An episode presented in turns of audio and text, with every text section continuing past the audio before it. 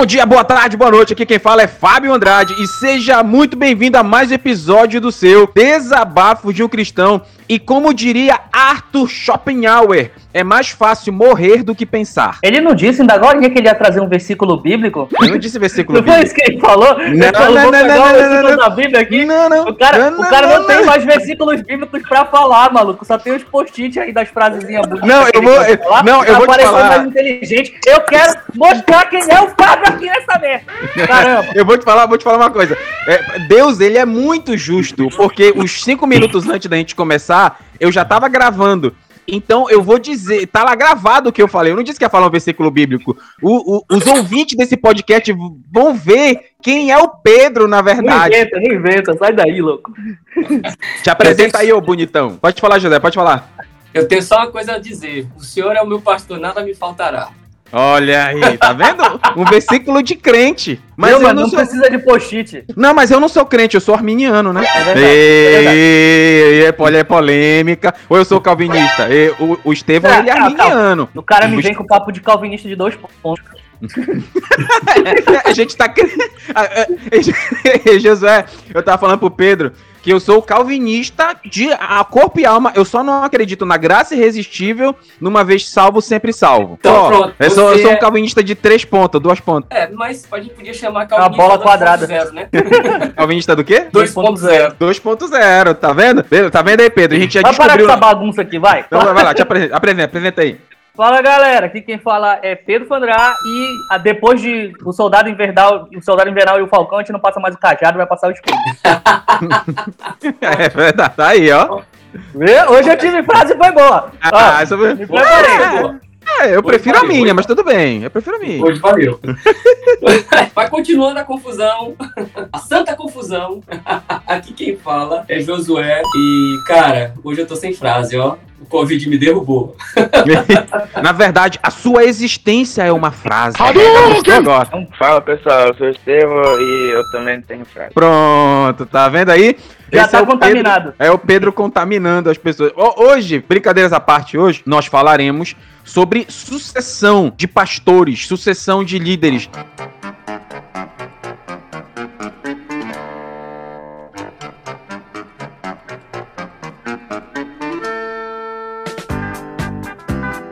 Galera, eu tenho observado em algumas sucessão apostólica, é, é, como eu diria, eu já ia falar uma coisa que o René falou, mas é melhor eu não falar isso, vamos deixar para lá.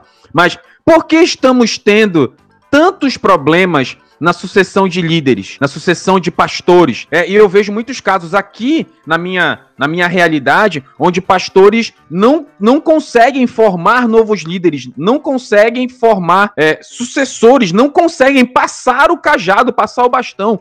Por que temos esse problema? Você quer falar, Pedro? eu só queria fazer um comentário para mostrar para os ouvintes quais são as referências que o Fábio tem, que ele ia citar René Terranova aqui, só para ficar registrado aí. não, eu disse que eu ia citar, mas não citei.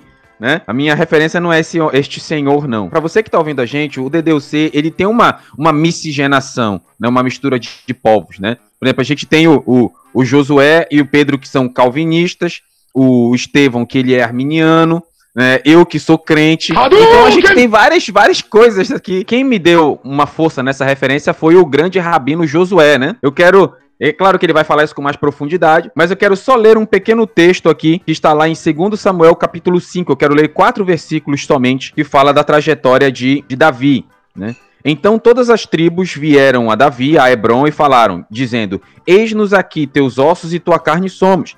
E também dantes, sendo Saul ainda rei sobre nós, eras tu o que saías e entravas com Israel, e também o Senhor te disse: Tu apacentarás o meu povo de Israel, e tu serás chefe sobre Israel. Assim, pois, todos os anciãos de Israel vieram ao rei a Hebron, e o rei Davi fez com eles aliança em Hebron perante o Senhor, e ungiram a Davi rei sobre Israel. Da idade de 30 anos era Davi quando começou a reinar, e 40 anos reinou. Gente, uma, uma Falando sobre sucessão, eu vejo que muitas, muitas igrejas elas têm até um risco de descontinuidade, né? Por causa é, de não ter líderes. E é, é, meio maluco isso. Eu, tava, eu estava ontem conversando. Um, fui, ontem eu almocei com um amigo e nós estávamos falando justamente sobre isso, né? Por que é tão difícil formar líderes? Por que é tão difícil as pessoas entenderem E aí eu já começo fazendo a primeira, primeira pergunta aí, já passo, já pensem aí, já quero ouvir a opinião de vocês. Será, será que é tão difícil as pessoas entenderem que nós não temos a vida eterna? Será que é tão difícil as pessoas entenderem que um dia a gente vai ter que entregar a missão a outros, porque é, a gente não, não vive 300 anos, né? Matusalém só teve um. Por que será que muitas pessoas têm dificuldade em entender nisso? A gente vê aqui, é, a gente estava debatendo, estão trocando uma ideia sobre a pauta, sobre o que nós trabalharemos hoje, e o Josué trouxe é, justamente à luz este ponto aqui que nós estamos começando a falar. Davi e Saul foi o processo de transição feito à força, né? Foi na força do ódio aí, porque Saul não queria de forma alguma passar o reinado a Davi. E é impressionante que a gente vê aqui em 2 Samuel que os próprios anciãos de Israel, eles mesmos disseram: olha, é, a gente sabe que Deus tinha te escolhido como líder. Então existem muitos líderes que sabem que tem que passar o bastão a outros. Talvez Deus já tenha até apontado: olha, esse aqui é o novo Davi, é esse aqui que vai assumir. Só que a pessoa morre abraçada e não quer entregar o lugar. Por que será que essas coisas acontecem? O que, vocês acham, Pedro, Josué, Estevão? Posso começar? Pode. Para mim, o início está num sistema de governo de igreja errado para mim. Porque quando a gente tem, por exemplo, igrejas onde a maior parte das. Eu acredito que, mesmo eu não tendo nenhum dado é, real da vida para poder falar disso aqui, né? Mostrar isso com estatísticas, mas eu, eu acredito que todo mundo concorda comigo aqui que a maior parte das igrejas evangélicas que a gente conhece, pelo menos aqui na nossa cidade, uh, uh, o Josué já, já morou aqui com a gente aqui em Belém, o que eu consigo observar é que são igrejas de um dono. É um pastor que manda na igreja inteira, basicamente. Não é, é não existe uma divisão de um governo, não existe um colegiado de, de, de, líderes, né, de presbíteros, de pastores, seja lá a maneira como se denomina em cada denominação aí, mas esse é o problema para mim. Quando tu tens um líder, um pastor, que ele é basicamente uno ali, o, a quantidade de poder, entre aspas, que aquela pessoa tem concentrada em si mesma é muito grande. E aí isso acaba uh, gerando uh, cobiça no próprio coração da pessoa. Ele fica com, com medo de perder aquilo, porque o, o, poder ele traz esse tipo de coisa. Por mínimo que seja, e por, por mais que ele seja falso, porque de verdade aquela o poder dentro da igreja isso não existe, a gente sabe disso, não, é, mas a sensação que isso passa é, é, dentro da liderança, quando o cara passa muito tempo como líder sozinho, solitário, onde ele decide todas as coisas, onde ele manda em tudo, é, é, acaba gerando esse tipo de problema. E aí, no final das contas, o cara não quer passar o bastão porque ele acredita que o bastão é dele. Quando o, o, a gente tem um colegiado de lider, uma, liderança colegiada, onde tem vários líderes, obviamente sempre existe uma certa hierarquia ali e tal, tudo bem, mas existe um colegiado de líderes, existe uma divisão de poderes ali, uma divisão de governança, então a gente a, a, é muito mais fácil do líder entender que ele não é o dono do bastão, que o bastão está com ele para que ele execute uma tarefa. E aí, em algum momento, ele pode ser, acabar sendo substituído porque a tarefa não está sendo feita direito. Esse para mim é o, um dos, talvez o principal problema no começo. Existem outros, mas talvez esse seja uma, um bom começo. Grande Josué. A questão de sucessão é um negócio muito complicado porque as pessoas não têm, é, não a formação dos líderes, essa não é uma formação, é, não vou nem dizer à luz da Bíblia, né? Porque é, não, tem, não tem noção do que, do que significa é, é, sucessão. É, o, o que está implícito na cabeça de alguns líderes é que a, a sucessão ela é uma perda de comando, né? Ela é uma perda de status, ela é uma perda de posicionamento social. E se a gente for é, parar para analisar com, assim, com maior frieza a questão e, e for trazer para a realidade do ser humano, a gente vai perceber que é, essa questão de sucessão ela só é bem vista como Pedro falou, é empresas não familiares. Eu que, que vivo assim um mundo de negócios na área da saúde, que é talvez do, do dos negócios hoje no mundo mais estáveis que tem, é, quando a gente, a gente vê empresas que são familiares, né, e que durante anos e anos o cara ele se mantém no poder e a partir do momento que ele, a, a empresa deixa de ser familiar, ocorrem sucessões diferentes. Então, assim, para muitos líderes a sucessão é visto, é, não é visto como nem importante nem válida, porque ele vê que a permanência dele na cadeira de líder, ele vê isso como um sucesso. Isso não é sucesso. Uma das coisas que eu aprendi sobre sucessão é que e sobre sucesso é que sucesso é justamente sucessão. Sucesso é sucessão, né? Sucesso é, é você conseguir manter vivo uma ideia, você conseguir manter vivo é, um objetivo. E a sucessão, ela não é vista nas igrejas como uma forma de sucesso, na maior parte das igrejas, principalmente os modelos mais antigos das igrejas. E a, a gente viu na Bíblia várias, em várias ocasiões alguns. É, na verdade, assim, eu tenho aqui três, três é, é, sucessões, vamos dizer assim, que eu separei, né? Que eu lembrei de separar, que foi a de Moisés para Josué, a de Saul para Davi e a de Judas por Matias. Então foram, foram, foram é, situações diferentes e que a gente percebeu é que em Davi, né, você encontrou uma situação, uma situação diferente, mais difícil, né, bem mais complicada de, é, de dar andamento. Em, em Moisés, não, aconteceu diferente. A gente pensa, né, o cristão mais, menos informado, pensa que foi assim. Moisés morreu, Josué sucedeu. Não foi assim, não antes de, de Moisés morrer, lá no capítulo 31, Deuteronômio, Deuteronômio, você já vê Moisés fazendo todo o preparo para Josué. Você vai ver ele chamando Josué, chamando os sacerdotes, chamando os principais, fazendo voto de aliança. Você vai, vai ver todo uma Moisés já dizendo: Ó, você vai me suceder. E, e, o interessante é que nessa situação, Moisés, é, ele vem de uma cultura que não tinha sucessões assim. Ele veio de uma cultura é, egípcia. E a cultura egípcia, cara, ninguém sucedia dessa forma tinha que morrer antes. E, e, Moisés, a sucessão, ela acontece antes de Moisés morrer. Ao contrário de que muita gente acha que foi ali que, que o anjo veio, né, depois para José dizer, ah, agora você vai suceder. Não, acontece antes. Você vê, você vê Moisés preparando tudo, fazendo aliança, fazendo cântico da aliança, você vai ver ele fazendo tudo e dizendo, ah, a partir de agora é você. E, e, ele ainda diz assim, vão aos principais líderes, falem sobre para que todos saibam que Josué está me sucedendo, né? Que Josué está no meu lugar, e que Josué vai continuar a fazer. Aliás, em que Josué vai, não vai continuar o meu trabalho, ele, diz, ele vai fazer acontecer aquilo que Deus tinha prometido. Ele não fala nem do trabalho dele, né? E, e esse é um dos maiores problemas, que os pastores, os líderes, e eu não digo só pastor não, você, você vê líder de jovens aí que está 500 anos, desde, desde que Colombo descobriu a América, desde Pedro Álvares Cabral, a gente vê isso no Brasil, o cara é líder de jovem, o cara já tá com 70 anos, ele quer cuidar do jovem. Líder de louvor, líder de não sei o quê. Essa cadeira, essa posição, ela, ela é de fato, a gente, as pessoas, eles amam a posição, mas na verdade não estão interessados no todo, né? Só que a gente, a gente percebe que a própria expressão, né, é bem sucedido, sucesso é ser bem sucedido. A própria expressão bem sucedido, ou seja, eu, eu, eu, fui, eu fui bem substituído. Alguém chegou no meu lugar e foi muito melhor do que eu. É, então a gente pode dizer que sucessão ela é sucesso. E as pessoas pensam que muitas vezes o sucesso é não ter sucessão, é continuar, é ficar ali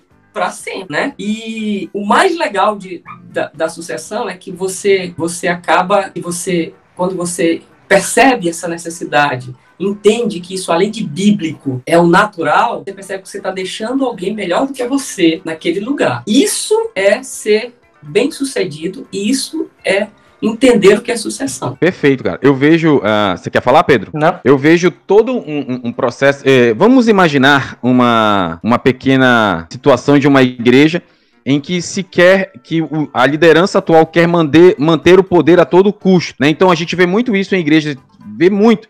Então, um líder, principalmente em, em igrejas onde você tem uh, um estatuto, onde você tem um, uma votação para, para a presidência ou coisa do tipo, então você vê que em situações como essa, muitas vezes, é, quem está no poder quer manter a todo custo, ainda que tenha de expulsar ou, ou ainda que tenha de prejudicar o trabalho e fazer aquela, aquela boa e velha iatrogenia, né? Ou seja, os danos causados pelo, por quem deveria curar, só para manter e fazer a manutenção do, do poder. É tão maluco porque quanto mais eu vejo e quanto mais eu, eu leio, pesquiso e analiso casos reais em que as coisas deveriam se suceder normalmente na liderança da igreja, seja liderança da igreja, liderança geral, ou até lideranças não gerais, ou seja, líder de jovens, líder de adolescentes, líder de ministério de louvor. Então, quanto mais eu vejo isso, mais eu percebo que a galera não tá ligando muito pro que, pro, pro que deve ser feito ao trabalho.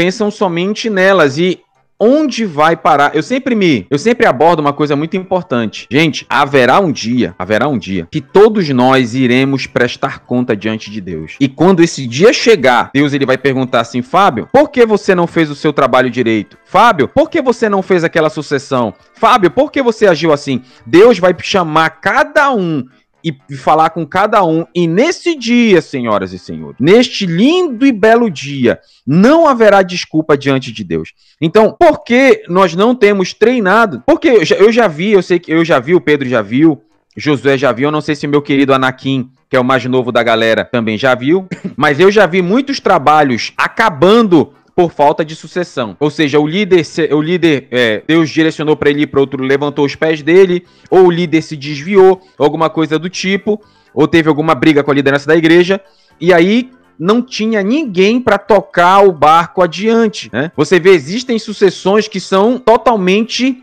destruidoras. O, o Pedro ele passou por um caso de sucessão Há pouco tempo ele foi o, o, o, que sucedeu. Depois eu conto a história pra vocês aí. Não, Pedro, eu não vou dar spoiler da história do Pedro, mas é, hoje em dia nós vemos que as pessoas elas não querem que outros seres pensem. Por exemplo, numa igreja, um líder. O líder, muitos líderes e pastores rechaçam a ovelha que tem o pensamento diferente deles. Muitas vezes não sabem respeitar essa própria diversidade. Então, a, a, se você pensa diferente de mim, você está errado. É aquilo que eu falei daquela frase do podcast passado, do grande Hugo Ogetti, que o Pedro não sabe quem é. Cuidado para não chamar de inteligentes apenas aqueles que pensam iguais, igual a você, né?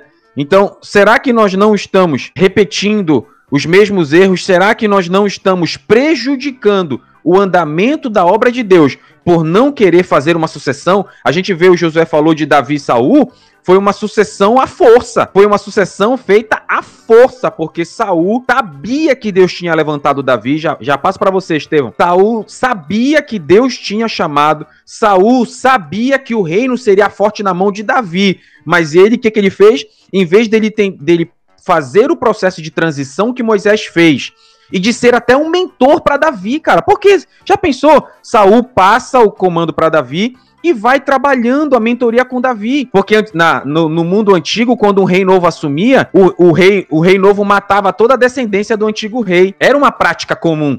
Tanto que é, Saul, ele pede, olha, tem um momento quando Davi poupa a vida de Saul, que Saul diz assim, olha, Davi, quando você assumir o reinado, porque você vai, não mate a minha descendência, né? Então, Saul já sabia, né? E tanto que Davi disse, nunca farei se Davi fez usou de benignidade com o filho de Jonatas, e se não me engano foi Esbozete. Já pensou se Saul diz Davi, vamos fazer a sua sucessão e coloca Davi como rei e vai sendo um mentor para Davi, mano, que nem o, a série do Batman do futuro que o Bruce Wayne é o mentor do, do Terry McGuinness, né? Olha, olha a referência, né? Gostou aí da referência aí, Pedro? Finalmente uma referência é. boa, né? Depois referência de René Deus do livre. Estevão, pode falar, meu mano. Não, eu só queria dar um, uma coisa que aconteceu comigo, que uma antiga igreja que eu participava, que era o pastor de lá, ele ficou muito tempo lá no cargo, né, é, liderando a igreja. Ele não queria sair de jeito nenhum. O que aconteceu, né, ele acabou adoecendo por causa da Covid e acabou falecendo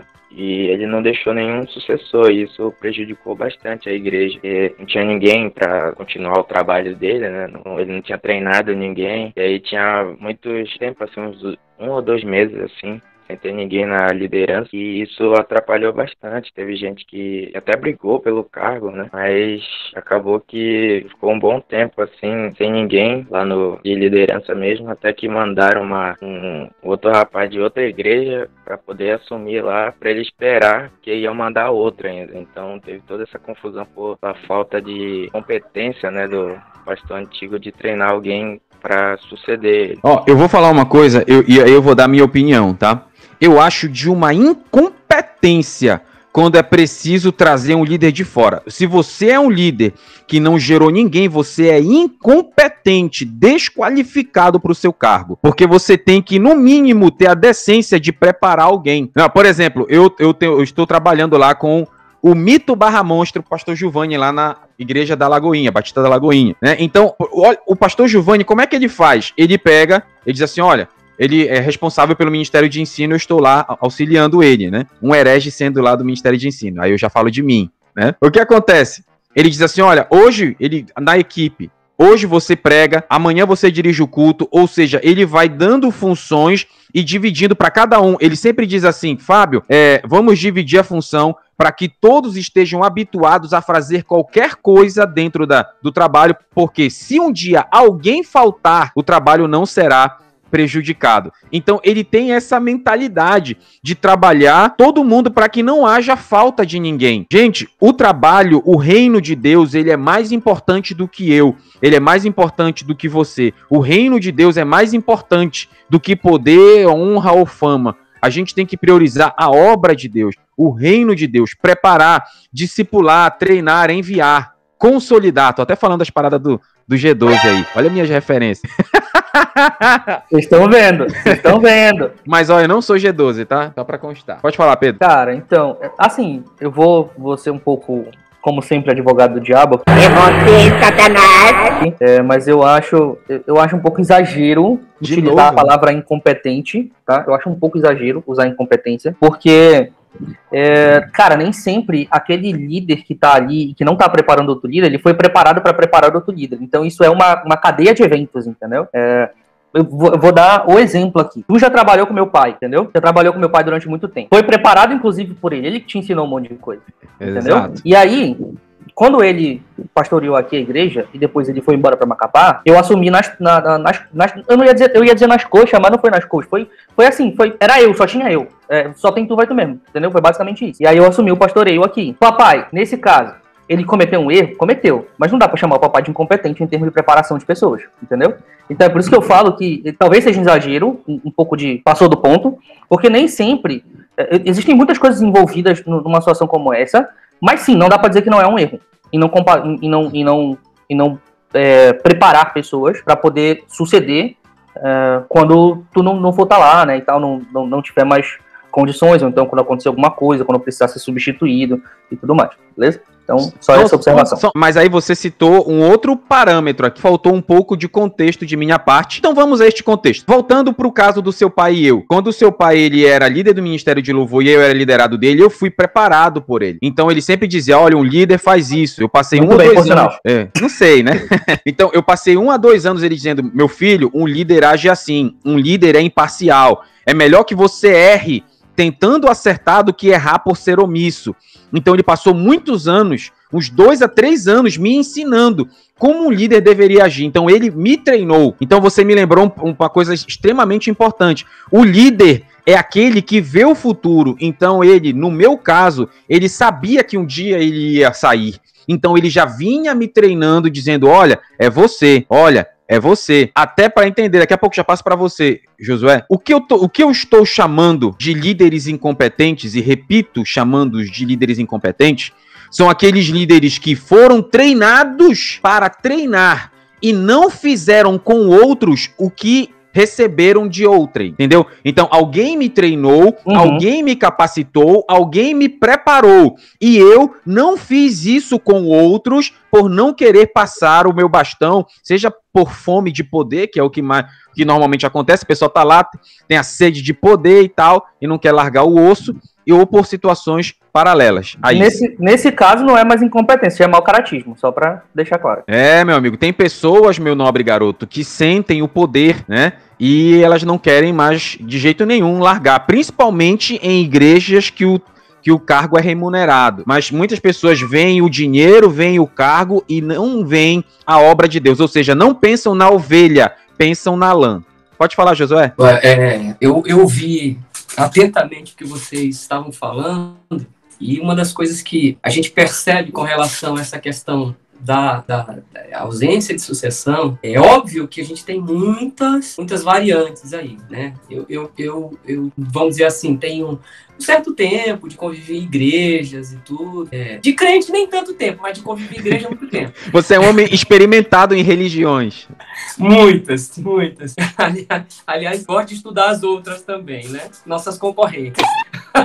Estudar concorrência, essa, essa Concorrência? Caraca, eu achei que eu era o especialista de marca e marketing aqui. Não, eu, aí, ó. até- eu quase cuspi o café em cima do- da Bíblia e do computador aqui. Essa de estudar concorrência. é, É bom, é bom, irmão, é bom, é bom. Qual é o grande problema de da ideia da ação não ser bem vista pela igreja moderna? E a igreja primitiva, se é que a gente pode utilizar esse termo, que de primitivo eles não tinham nada, eles são bem mais avançados que nós, é, a gente, a gente- o que, é que a gente percebe? A gente percebe, é, são três pontos que eu, que eu, que eu ide- identifiquei como sendo os pontos mais pertinentes, a minha avaliação, ninguém é obrigado, nossos ouvintes aí que nos acompanham, é obrigado a, a, é, concordar, mas vamos lá. Primeiro ponto é que na formação de um líder, quando as igrejas começam a formar líderes, elas, elas começam a formar pessoas para fazer coisas e não para ser. Primeira coisa. Então, quando você começa a treinar um líder, você começa, não, você vai fazer. E quando a gente percebe na Bíblia, as entrelinhas da Bíblia aqui, e isso aconteceu inclusive com Steve Jobs, né?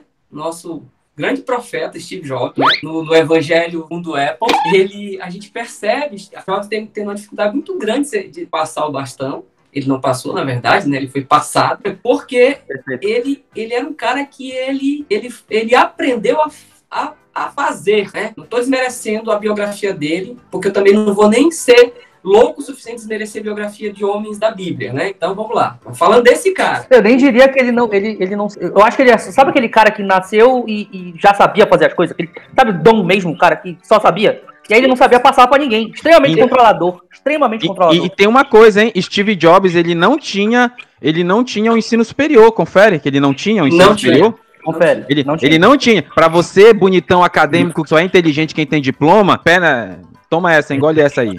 É, é, é, na verdade, assim, é, é, isso, essa ideia já até já morreu há muito tempo, principalmente fora do país, né?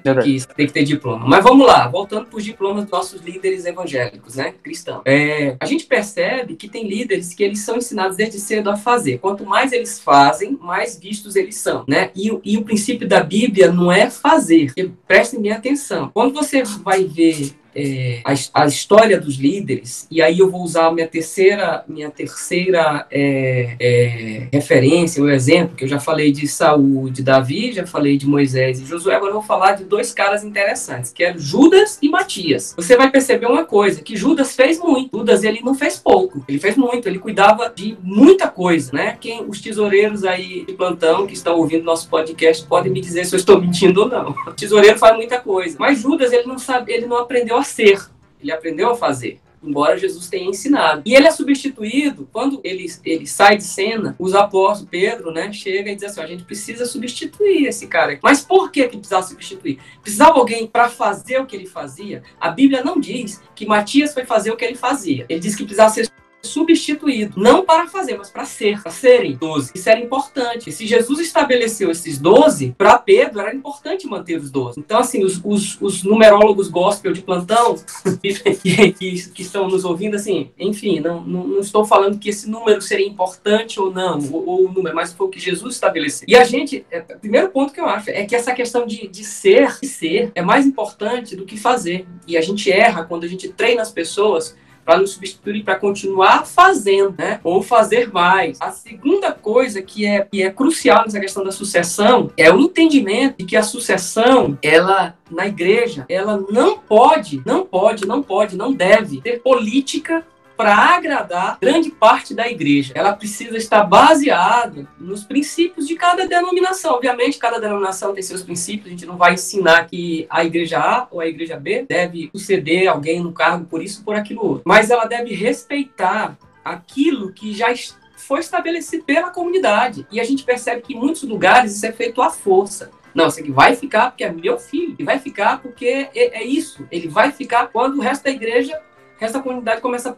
Nossa, mas ele não era o líder natural, entendeu? Ele não foi, ele não foi o líder natural. E a terceira coisa que eu, que eu quero que, que vai, vai é, conectar com a segunda é justamente isso. A sucessão ela precisa ser natural. E a gente só está procurando sucessões, abre aspas, espiritual. Então, assim, a gente percebe que na igreja, quando começam a se levantar líderes, os líderes começam a ser formados pela sua, pela identidade que ele tem, por aquilo que ele adquire da parte de Deus, e ele vai aparecer. Já vou passar para o Pedro. Ele vai aparecer. E esse aparecer não é pelo que ele faz, mas pelo que ele é. E aí você começa a perceber que algum, aos olhos de alguns líderes, eu, eu, assim, eu tive que, eu infelizmente passei por uma situação dessa. Aos olhos de alguns líderes, isso é muito feio, é muito mal, é, é horrível, porque ele não entende é, essa questão da sucessão. Ele não compreende. E aí eu quero trazer uma frase que eu vi de um, um, filósofo, assim, uma vez eu vi e aí eu ouvi e aí eu pesquisei de novo e, e acabei, acabei achando. E foi no, o, quem, quem, depois eu digo quem disse isso. Ele diz assim, ó, a vida é uma sucessiva sucessão de sucessões que se sucedem sucessivamente até suceder o sucesso. quem disse isso? Jogador de futebol. Hernandes. eu pensei que tinha sido a Dilma. Haja, haja sucessão, hein? Mas a verdade é essa, cara. Fala aí, Pedrão. Vamos lá. É, eu tenho duas coisas para falar aqui, na verdade. Eu quero só dar suporte àquilo que, que o Josué acabou de falar aqui com o texto de 1 Timóteo capítulo 3, que fala sobre as atribuições do, do, do líder da igreja, né? E aí, versículo 2 em diante diz o seguinte: É necessário, pois, que o bispo seja irrepreensível, marido de uma só mulher. Presta atenção como é que ele começa aqui. É necessário, pois, que o bispo seja. E foi exatamente aquilo que o, o, o Josué estava falando. É necessário que o bispo seja irrepreensível, marido de uma só mulher, sóbrio, prudente, respeitável, hospitaleiro, apto a ensinar, não deve ser apegado ao vinho, não, nem violento, mas sim amável, pacífico e não apegado ao dinheiro. Ele deve governar bem a sua própria família, tendo filhos sujeitos a eles, com toda a dignidade, Pois se não governa bem a sua própria família, como poderá cuidar da igreja de Deus? Não pode ser recém-convertido, porque não, para que não se ensoberbeça e caia na mesma condenação uh, em que o diabo caiu. Também deve ter boa reputação perante os de fora, para que não caia em descrédito nem uh, na cilada do diabo. Então, cara, é só dar uma olhada aí, né, analisar com, com calma e parcimônio cada um desses elementos e ver uh, se quem está aí almejando provavelmente um, um oficialato, né, em termos de, de, de, assumir postos na igreja e tudo, ser pastor ou então líder, alguma coisa, se analise dentro desses parâmetros aqui, que eu tenho certeza que a maioria não vai passar, tá? Que nem eu passo. Eu tô, tô aqui só é, quebrando um galho, assim, muito quebrado. A segunda coisa que eu queria falar é contar um pouco dessa história rapidamente e depois eu finalizo com uma pergunta para a banca, tá? Para vocês aqui. O que aconteceu comigo foi o seguinte: meu pai ele precisou é, se mudar daqui, ele precisou ir para Macapá. Os motivos não cabem aqui, tá? É, mas ele precisou sair, precisou se mudar. E aí, na igreja, a gente não tinha ninguém para substituí-lo enquanto pastor aqui da igreja. E foi aquele, o famoso só tem tu, vai tu mesmo, entendeu? É, foi basicamente assim que eu assumi aqui a igreja. E hoje eu tento me esforçar ao máximo para conseguir. Qual é o problema? Qual é o grande problema de fazer esse tipo de, de sucessão, nesse sentido, né? Onde não há preparação, onde não há uma escolha, e daqui a pouco a gente vai falar sobre essa coisa de escolha na pergunta que eu quero falar para vocês. Já já a gente chega lá mas onde não há de fato uma preparação, um planejamento, onde não há uma sucessão que é feita da maneira mais adequada possível. Né? Qual que é o problema de tudo isso? Problema, primeiro, que cai um monte de coisa no colo de alguém que nunca teve esse tipo de coisa de, de responsabilidade para fazer, e o cara continua não sabendo o que fazer. Então eu tive que aprender na marra, aqui um monte de coisa. E ainda estou aprendendo um monte de coisa na marra. Eu tenho tipo, três anos de pastor aqui na igreja, entendeu? Então é muito complicado. Muito complicado porque a gente não sabe o que fazer, não sabe pra onde ir. Tem um monte de. de, de eu, eu tive várias sessões de de orientação uh, pastoral com o pastor Giovanni, pai do, do, do Estevão aqui. Né, ligar, mandar uma mensagem para ele, pastor, eu preciso de ajuda. Eu não sei o que fazer. Me, me direcione em termos de administração da igreja, em termos de, uh, de aconselhamento, em termos de um monte de coisa. Entendeu? Um outro problema também é que caiu no colo de alguém que tem 21, 28 anos. E uh, eu, segundo o que a Bíblia diz, quando Paulo fala, por exemplo, para Timóteo que ele não, de, não deviam é, encrencar com ele por causa da juventude dele, tinha 40 e poucos anos, entendeu? Então pensa só, eu tenho 28, tá, cara? Entende? Então, é, é muito difícil para alguém muito novo ser pastor. Não eu sei que existem exceções, existem, mas não é. Se, se, se, fosse regra, não seria exceção, entendeu? É basicamente isso, é o básico. É, então, o, o, ideal não é esse. Então, é esse o problema. O problema é quando a gente não tem um, um pensamento de sucessão onde a gente pensa na igreja e não no cargo, a gente tem uma cacetada de problemas. Uma cacetada de problemas, que até ajustar tudo isso, até o cara que pegou e conseguir aprender o negócio, conseguir se estabilizar. Quando o cara tem uma mente boa para conseguir se estabilizar e pensar na, na, na sucessão da igreja, na, no cuidado da igreja, quando o cara não tem uma mente boa e cai de uma vez, essa coisa, ele acaba é, toda essa, essa coisa na, na, na mão dele, ou ele enlouquece, ou então ele fica louco pelo poder e aí não quer largar. Então, é uma sucessão, é uma bola de neve. Então, não tem como a gente pensar num governo de igreja, numa, numa, numa ordem de igreja, sem pensar, é, como eu falei lá no começo, num colegiado de líderes. A igreja precisa ser liderada por um colegiado de líderes. Não pode ser um cara só, porque senão vira zona depois, vira uma bagunça depois, não tem como dar certo. Não tem como dar certo. E aí gera líderes aí que são é, donos do, do, do rebanho e tudo mais. E aí, feita essa, essa, esse relato meu aqui para vocês, eu quero fazer uma pergunta para vocês. Como que vocês acham que, devem, que deve acontecer essa uh, escolha do próximo líder da igreja? Essa escolha deve ser feita pela liderança da igreja, por um pastor da igreja somente, por um colegiado da igreja ou pela igreja como uma eleição? Vamos. É, deixa eu só fazer um. Ah, eu, polêmica! Que é confusão, né? É, primeiro eu quero citar dois eu textos.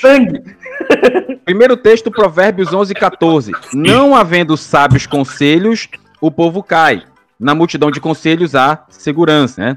Então já começa por aí. Segundo texto que eu vou citar, Malaquias, capítulo 10. Espera aí só um minutinho. Malaqui, Zacarias 10, 3. Contra os pastores se acendeu a ira, e castigarei os bodes guias. Mas o Senhor dos Exércitos visitará o seu rebanho e a casa de Judá os fará como seu majestoso cavalo na peleja. Então, é, é, necessário, eu defendo que há necessidade de um colegiado também na igreja, assim como tem na, numa, na universidade, no ambiente acadêmico. Existe um colegiado para definir os caminhos que o curso vai tomar. Eu, eu participo do colegiado na universidade, eu participo, eu sou um dos membros de colegiado.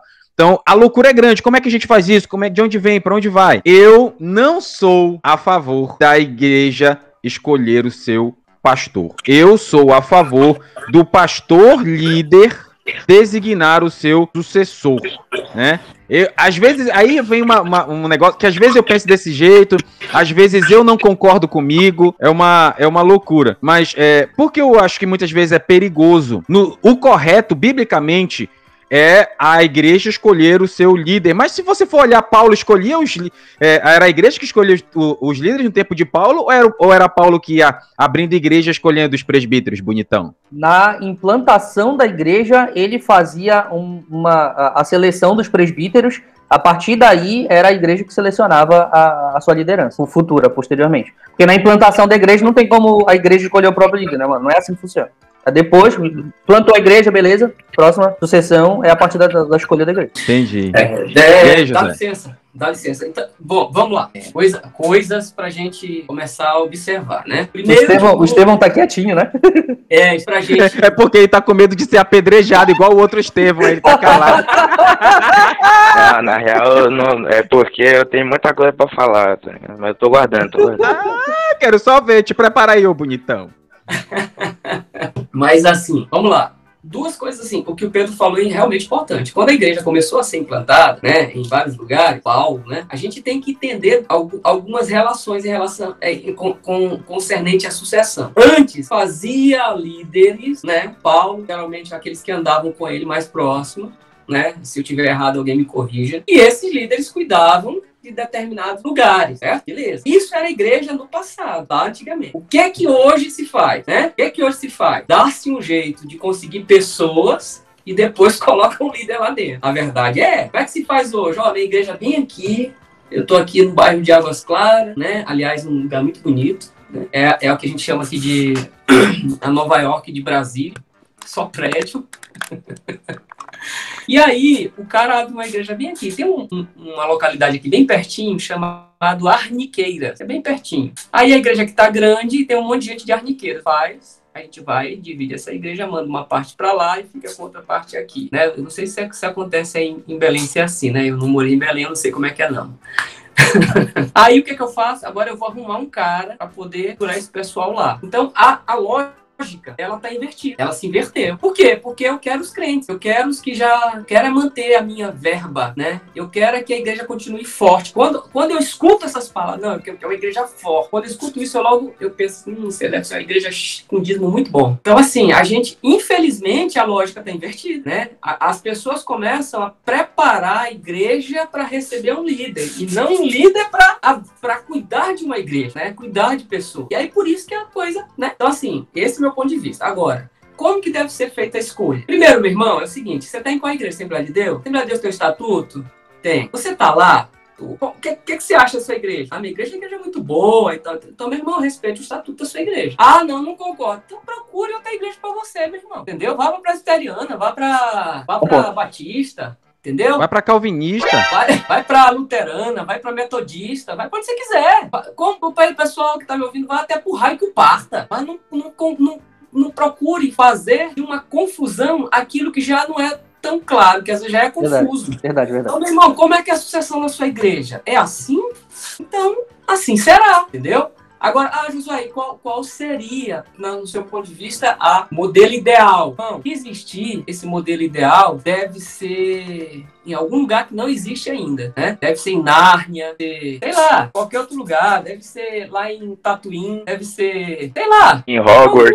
Em Hogwarts, é. Deve ser algum outro lugar que eu não sei onde é que é, porque não existe isso. Não existe. Agora, enquanto nós que, que discutimos, é, discutimos situações, discutimos casos, é, DDUC está aqui é para isso, é para esclarecer e trazer e trazer uma, uma, vamos dizer assim, uma luz adicional à luz maior, né? Se é que a gente pode, pode, pode dizer assim, eu, eu costumo dizer, eu costumo falar, o pessoal pergunta, José, o que é o DDUC? Eu digo assim, é o DDUC. O DDUC é uma sala, ela tem uma lâmpada central. E essa lâmpada é Jesus, né? É a nossa lâmpada central. Mas eu me sento num determinado lugar para dessa sala para estudar. E eu pego, às vezes, uma luminária só para me fazer ver melhor aquilo que já está sendo mostrado. Então, Deus, Deus, é essa lumináriazinha. Tá ali naquele lugar para mostrar. O que nós estamos tentando falar para você é justamente isso. É que assim, ninguém está aqui querendo dizer como que deve ser a sucessão na sua igreja. Ah, ah o pessoal lá do PDUC disse, pastor, que tem que ser Pelo assim. Pelo amor de assim. Deus, não faça é, isso. Ninguém está aqui para esse tipo de coisa. Agora, nós estamos aqui para colocar,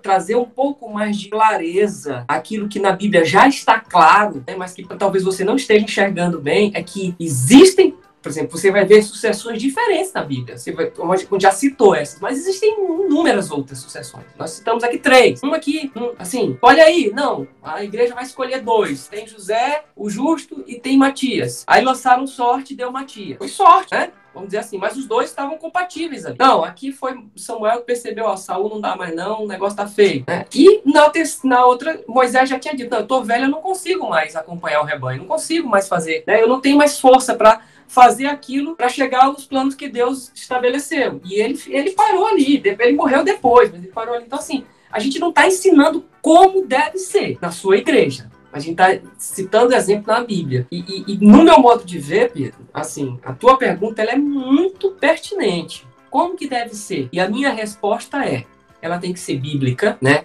E se ela é bíblica, ela é justa. E se ela é justa, ela não causa confusão. Ela não causa confusão. Qualquer sucessão. Eu vi, a gente acompanhou aqui em Brasília, cara, a gente acompanha umas coisas meio malucas, acho que não sei se passa por aí não. Mas cara, a sucessão de uma determinada denominação, cara, deu briga, deu porrada, deu soco. Não pode ser, não pode ser a igreja Tristíssimo, né, mano? E você sabe por que, que não pode ser, meu irmão? Porque vai ter, vai ter jogo político, partidarismo dentro da igreja. Não pode ser só o colegiado, porque o colegiado também é, é muitas vezes é ali são, são partidos dentro da igreja. Não pode ser só o pastor. Então, os saduceus, fariseus, tem então, todo tem tipo de partido tem... político aí hoje em dia, né? Exatamente. Precisa ser é, muito clara muito bíblica, né? E não pode gerar confusão. É isso aí. Estevão, você quer abrir seu coração? A gente já está partindo aí para as considerações finais, mas antes, pode fazer seus comentários aí.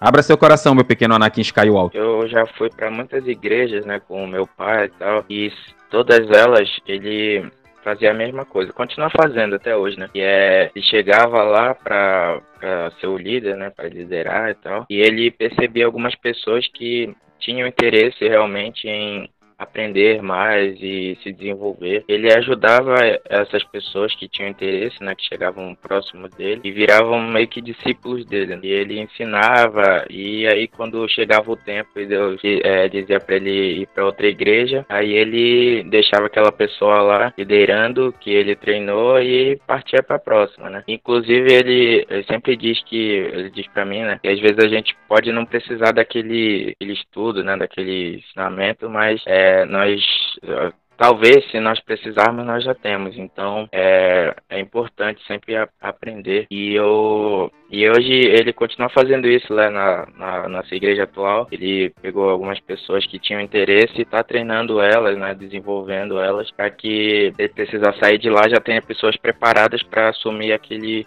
lugar dele. E eu acho que isso é muito importante que as pessoas uh, das outras igrejas também deveriam ver essas pessoas que têm interesse são aptos para aprender, ensinar elas para se caso alguma coisa aconteça, já tenha pessoas preparadas para assumir o, o, o, posto de líder, essas coisas. Vamos lá, alguns aspectos importantes aí para a gente debater. Pela lógica natural, o ideal é, é, é, quando a gente estuda liderança, existe a liderança natural. O que é essa liderança natural? É a liderança que é, elegi é a liderança levantada pelo próprio povo. Esta é a melhor liderança que existe, quando o povo levanta o seu líder, porque ele, o povo só levanta o líder que ele respeita. Muitas vezes, se eu chegar e dizer assim, olha, galera, esse aqui a partir de agora é o pastor de vocês, é o líder de vocês e tal, pode ser que esse homem, esta mulher, não tenha o respeito dos seus liderados ou demore muito tempo, ou coisas ruins possam acontecer até que ele alcance esse respeito, né? Então, a gente tem que tomar certos cuidados. É por esses motivos, e o Josué falou uma coisa importante, muitas vezes tem, tem, é, é, tem muito jogo político, é por isso que é perigoso deixar a escolha do pastor na, na, na mão da igreja em função da maioria né? Eu entendo que esse seria o processo mais correto, mas em função de como a realidade está né, na, nas igrejas atualmente, é mora um perigo muito grande. Se na sua igreja, é que nem a, a Arthur Schopenhauer, ele, no livro A Arte de Ter Razão, ele fala, ele fala assim, ó, se você vai fazer um debate, uma dialética, ele, ele chama dialética de esgrima intelectual, ou seja, um debate. Se você vai debater com uma pessoa inteligente, cara, é a melhor coisa que você faz, porque uma pessoa inteligente e sábia, se ela tá errada, ela reconhece que tá errada e não vai tentar ludibriar para querer parecer certo. Então sempre haverá aprendizado nesses debates. Agora, se eu for querer debater com pessoas que não têm intelecto, pessoas que só vão querer mentir, enganar para poder manter a razão quando nem sempre estão do lado da verdade. E existe muito isso dentro das igrejas, pessoas que querem manter o poder mesmo não estando do lado da verdade. E é por isso que é perigoso. E gente, quando você for fazer o processo de sucessão na sua igreja, cuidado com a jurisprudência. Tem um termo na, na, no direito que é a jurisprudência, ou seja, quando um juiz, o juiz, ele não tem uma legislação específica sobre aquele, aquele fato que aconteceu, mas ele pega a resolução que outro juiz, em uma situação parecida, fez, aplicou lá num caso, ele pega a mesma e aplica aqui. Né? Então, cuidado com jurisprudência. Muitas vezes o que deu certo numa igreja, o que deu certo em um lugar, não vai dar certo na sua igreja.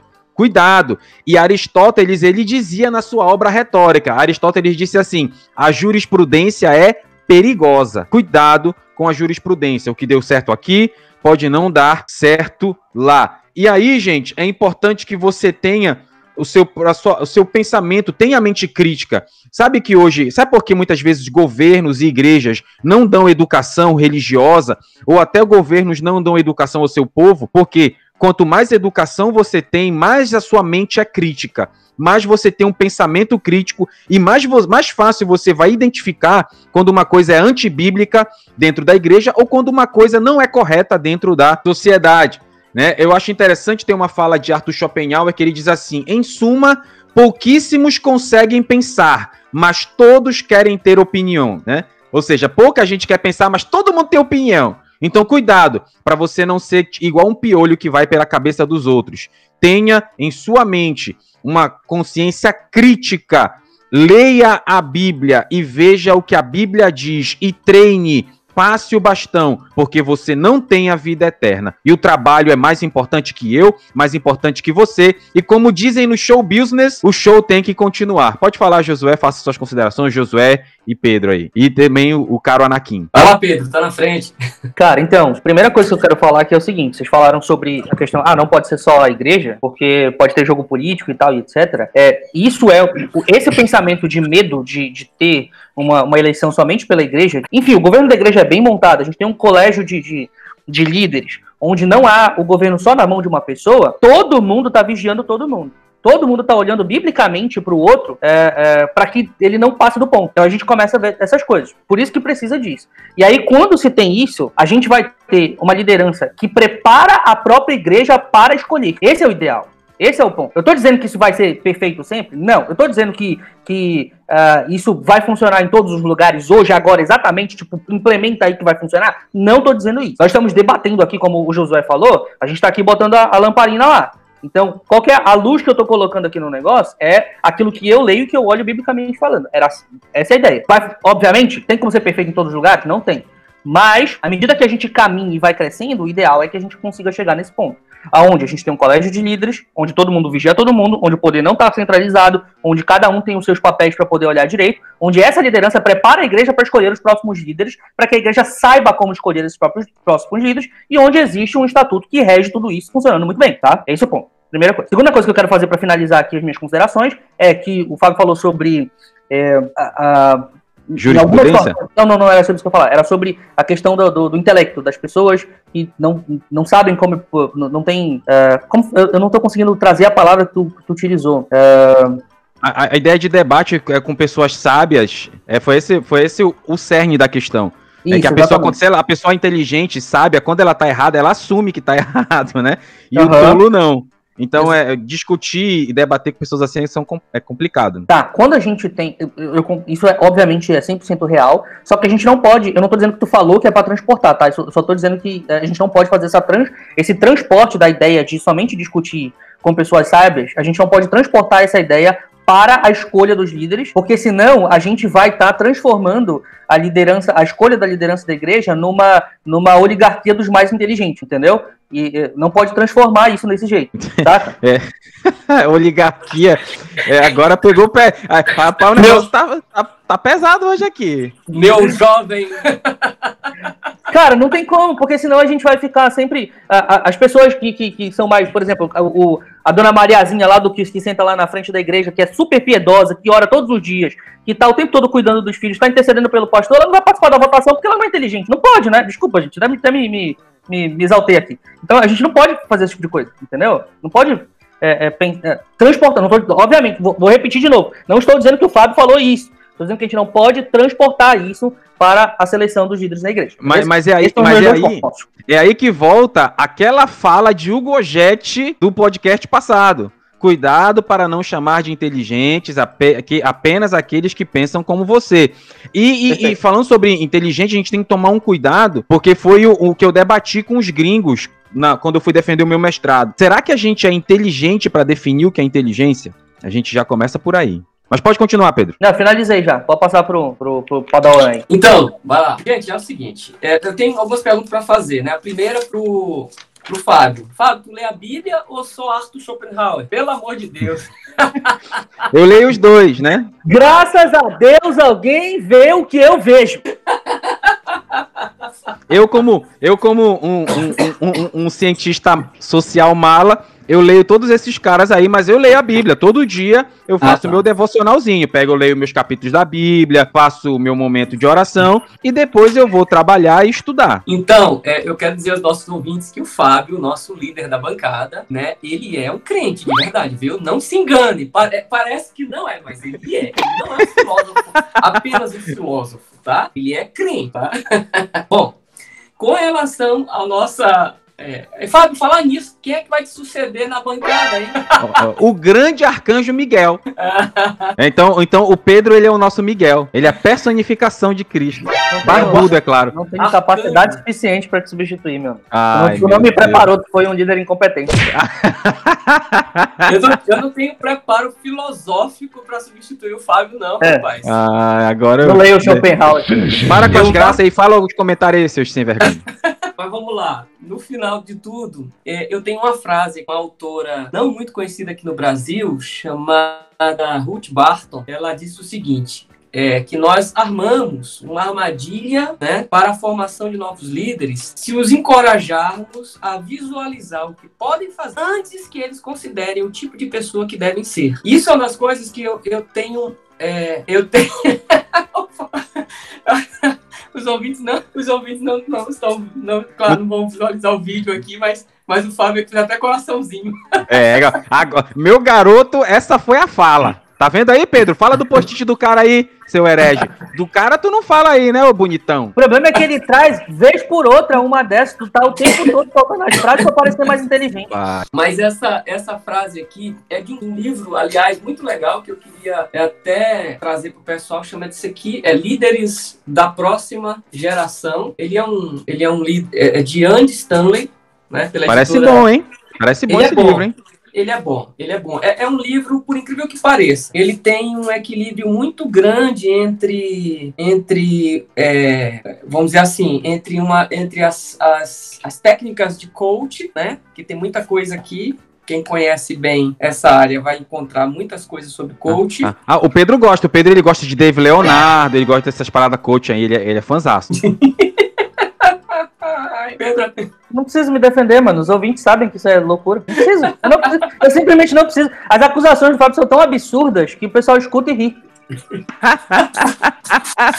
ele. Ah. O, o, e, esse, e, e, voltando aqui, mas ele é, um, ele é um livro que não deixa em nenhum momento de ser muito bíblico, muito, muito, muito bíblico. E é, uma das coisas que eu acho mais interessante nessa, nessa frase que eu falei dessa autora é, é, é o que eu citei de maneira não tão clara no início da, da nossa conversa. A gente estaria se preocupando muito menos, as igrejas estariam se preocupando muito menos, os líderes estariam se preocupando muito menos em quem irão suceder se eles, uh, se nós entendemos que é, teríamos que ter toda uma igreja preparada para ser muito mais e o que pode fazer. Não sei se vocês entenderam. Então, é, eu gostaria de deixar aqui para o nosso ouvinte isso. Se você quer um dia, se você pensa um dia, ou se você de repente já é um líder, né? em alguma, alguma em uma igreja, é, pense nisso, pense nisso, né? Pense em, em pessoas, no que elas devem ser e não no, que elas podem fazer depois de você, tá? Porque meu exemplo de sucessão, vou ser muito sincero, meu exemplo de sucessão foi é, a de Moisés para com Josué. Para mim foi a sucessão mais bem feita da Bíblia, né? Se é que eu posso dizer isso, se é que eu não estou sendo herege, mas assim, é, Josué talvez não fosse o cara mais bem preparado do ponto de vista político, porque ele não era político, mas era, foi o cara, ele conseguiu, não, ele não, ele não, ele não é, deixou de lado daquilo que da promessa, ele não deixou de lado os princípios do propósito e ele conseguiu se manter fiel àquilo que foi lhe proposto. Só, só um detalhe que eu acho impressionante se a gente for pegar na real, botar é, Josué, não, não, não, nem, nem tinha capacidade para pousar na foto com Moisés, cara. Não tinha. Não tinha. Não tinha. Não tinha, porque Moisés ele foi educado na melhor universidade da época, que foi o Egito. O Egito era potência militar e intelectual. E Josué e Moisés foi treinado em toda, a Bíblia diz, em toda a ciência dos egípcios, e Josué não, cara. Mas a gente pode até, sem ser herege, dizer que Josué foi mais bem sucedido do que Moisés, porque ele guiou o povo à terra prometida e não houve rebelião na época de Josué. Moisés, Moisés enfrentou várias rebeliões, dizendo que ele não era escolhido para liderar o povo, dizendo que Deus não falava com ele, mas Josué não teve, cara. Ou seja, Josué, de um ponto de vista de liderança, ele foi mais bem sucedido que Moisés nesse aspecto, porque ele coordenou o povo e, e, era indiscutível que todo mundo via ele como líder. E no momento em que o pessoal tentou alguma coisa, Josué disse: Olha, escolham a quem vocês querem servir, mas eu e minha casa serviremos ao Senhor. Josué foi papum, meu irmão. Mas então, olha, Josué foi, foi um desculpa, líder perfeito. Mas isso se deve à forma como Moisés Exatamente. Porque Moisés, ele chegou ó, até antes, ó, tem uma que, leia, por favor, eu queria convidar o nosso ouvinte a ler o capítulo 31 de Deuteronômio para você ver o detalhe de como Moisés fez. Uma das coisas que ele fez é o seguinte: Josué, daqui a um tempo, o povo vai esquecer. Ele mandou escrever isso e mandou ler. Então, daqui a um tempo, quando vocês passarem, quando vocês passarem essas guerras, quando vocês chegarem onde Deus vai chegar, vai ter um tempo que o povo vai esquecer de Deus e vai levantar para si ídolos. Ele previu isso porque ele já sabia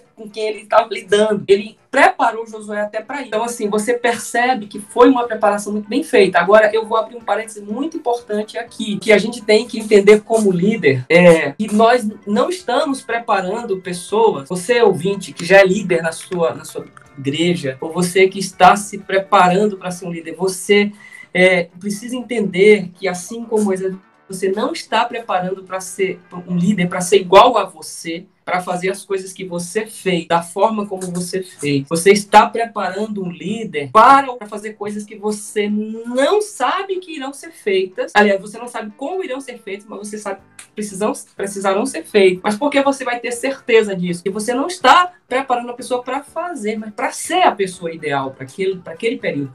Foi isso que aconteceu. Então, assim, essa sucessão é, é, é, precisa focar nisso, focar nesse aspecto. Para mim, assim, pelo que a gente já viu em alguns lugares e já estudou sobre igrejas, a gente conhece muitas igrejas foram muito mal sucedidas, mas são líderes para aquela, aquela época. Josué foi o líder perfeito para aquela é para aquela época, foi perfeito para aquele momento.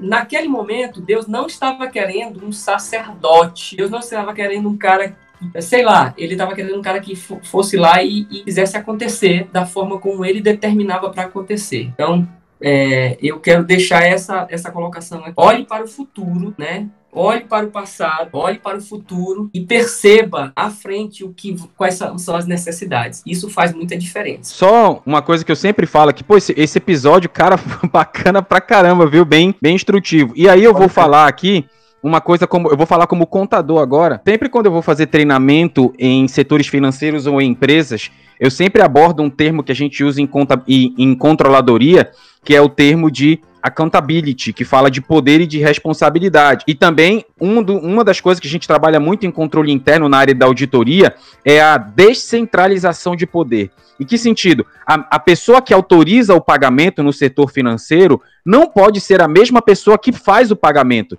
Porque isso, a, se a pessoa que autoriza o pagamento é a mesma pessoa que faz a transferência, há uma, há uma, uma grande probabilidade de ter roubo, de ter coisas erradas ali dentro da empresa. É, e, vai, e pode ter muita maracutaia. Então, este mesmo aspecto que a gente aplica no setor financeiro de uma organização é, comercial se aplica dentro da igreja. Cuidado com a centralização de poder.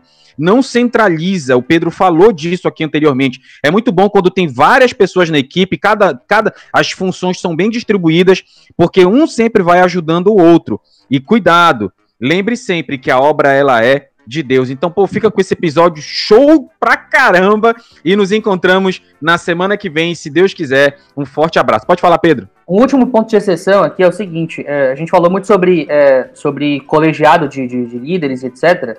Só que é, existem algumas igrejas, como a igreja que eu pastoreio hoje, que tem apenas um líder, que no caso sou eu. Então, é, o que acontece é, não há Hoje eu não tenho condição, não tenho possibilidade de eleger outros líderes aqui na quantidade de membros que eu tenho e tudo mais. Então, por favor, vocês que estão ouvindo, não achem que isso aqui se aplica direto a qualquer coisa, em qualquer situação. Analise, tá? Por favor, porque às vezes o cara tá sozinho lá, mas ele tá sozinho por falta de opção, porque ele não sabe o que fazer, porque não tem ninguém para fazer com ele, tá bom? Então, por favor, tenha cérebro para poder analisar com calma cada situação, e, por favor. E outra, e outra coisa também, tem um caso, tem casos também, Pedro, Josué, Estevão e colegas que estão ouvindo a gente, que o líder o cara se esforça, chama para treinar, ele vai atrás, mas os liderados não querem. Existe esse fato também, viu, galera? O é líder é verdade, se esforça, é pô, eu vou te treinar, eu quero trabalhar. Ele se esforça, ora, chama, ensina, faz escola bíblica, escola doutrinária, escola disso, escola daquilo, chama para conviver, ensina na vida prática a, a, o, procedimento da vida cristã e tal, ensina na prática como deve ser um líder, mas o cara não quer aprender, o cara não tá afim. E, e se Jesus teve um Judas, quanto mais nós. Então vamos parar de colocar pérola nariz de porco, né? Pelo amor de Deus. É. Né? Exatamente. Show de bola, galera. Vamos parar, porque a verdade é essa. A gente às vezes se cansa. A gente se cansa, tem gente que se cansa. A gente não, enfim, hoje eu não pastorei igreja nenhuma. Aliás, a minha casa, minha, minha, né, é, é, é minha igreja, mas assim, é, vou te falar com toda seriedade. Eu, inclusive, isso aqui a gente eu, a gente está levantando aqui o grande líder, que é minha filha Raquel, de 15 anos. Talvez uma das líderes mais exponenciais da igreja que eu, que eu hoje frequento. É, uma, da sua uma, religião. Ela é da, uma líder da sua religião. Ela é líder da minha, da minha religião, né? Que são os, os, os, os, crist, os cristãos de Tatuim. Então, ah, entendi. então, assim, cara, a verdade, mano, é que assim, é, não dá pra gente também estar tá desperdiçando, não, cara. Não dá você, você estuda, se esforça, vai lá, cara. E é, é, é, por isso que, às vezes, aí eu vou voltar a tocar nesse assunto. Esse aqui é um assunto imenso, a gente já, já falou muitas coisas, mas, meu amigo, é por isso que, às vezes, tem certos tipos de pastores que assumem a igreja e só fazem M, né? A verdade é só faz bobagem, porque, cara, o cara não quer ser líder, ele não quer ser pastor, mas o cara que coloca ele lá na frente quer que ele dê, dê segmento, que é o legado, é. Então, assim, cara, pelo amor de Deus, e aí eu vou trazer ah, também bem legal. A quantidade olha. de vezes que eu ouvi esse negócio de esticar o legado, ai Jesus, o quanto que eu já ouvi É, isso. filho de pastor não é pastorzinho, não. Não, muito pelo contrário, às vezes é outra coisa. é diabinho. Só concluir, José, pra gente finalizar o episódio. Você queria falar de um livro? É, rapidinho, rapidinho, olha, ó, ó, mais um livro aqui chamado A Mente do Espírito, de Craig Kinner. Cara, esse livro é incrível, a galera quiser, os ouvintes aí que quiserem depois indicações de alguns livros, podem estar em contato com a gente de alguma forma, põe lá nos comentários, e aí a gente vai mandar a fotinha também dos livros, são livros incríveis que a gente tem aqui, eu gosto. Se, Se quiser livro, livro cristão, pergunta pro Josué, pro Pedro e pro, pro Estevão. Se quiser essas coisas meio herege, aí você pode me perguntar aí, eu vou citar até o livro da. Meu Deus, eu ia falar uma bobagem, deixa. Então, gente, muito obrigado por ouvir a gente até o fim. Um abraço, até semana que vem e valeu! Valeu, galera!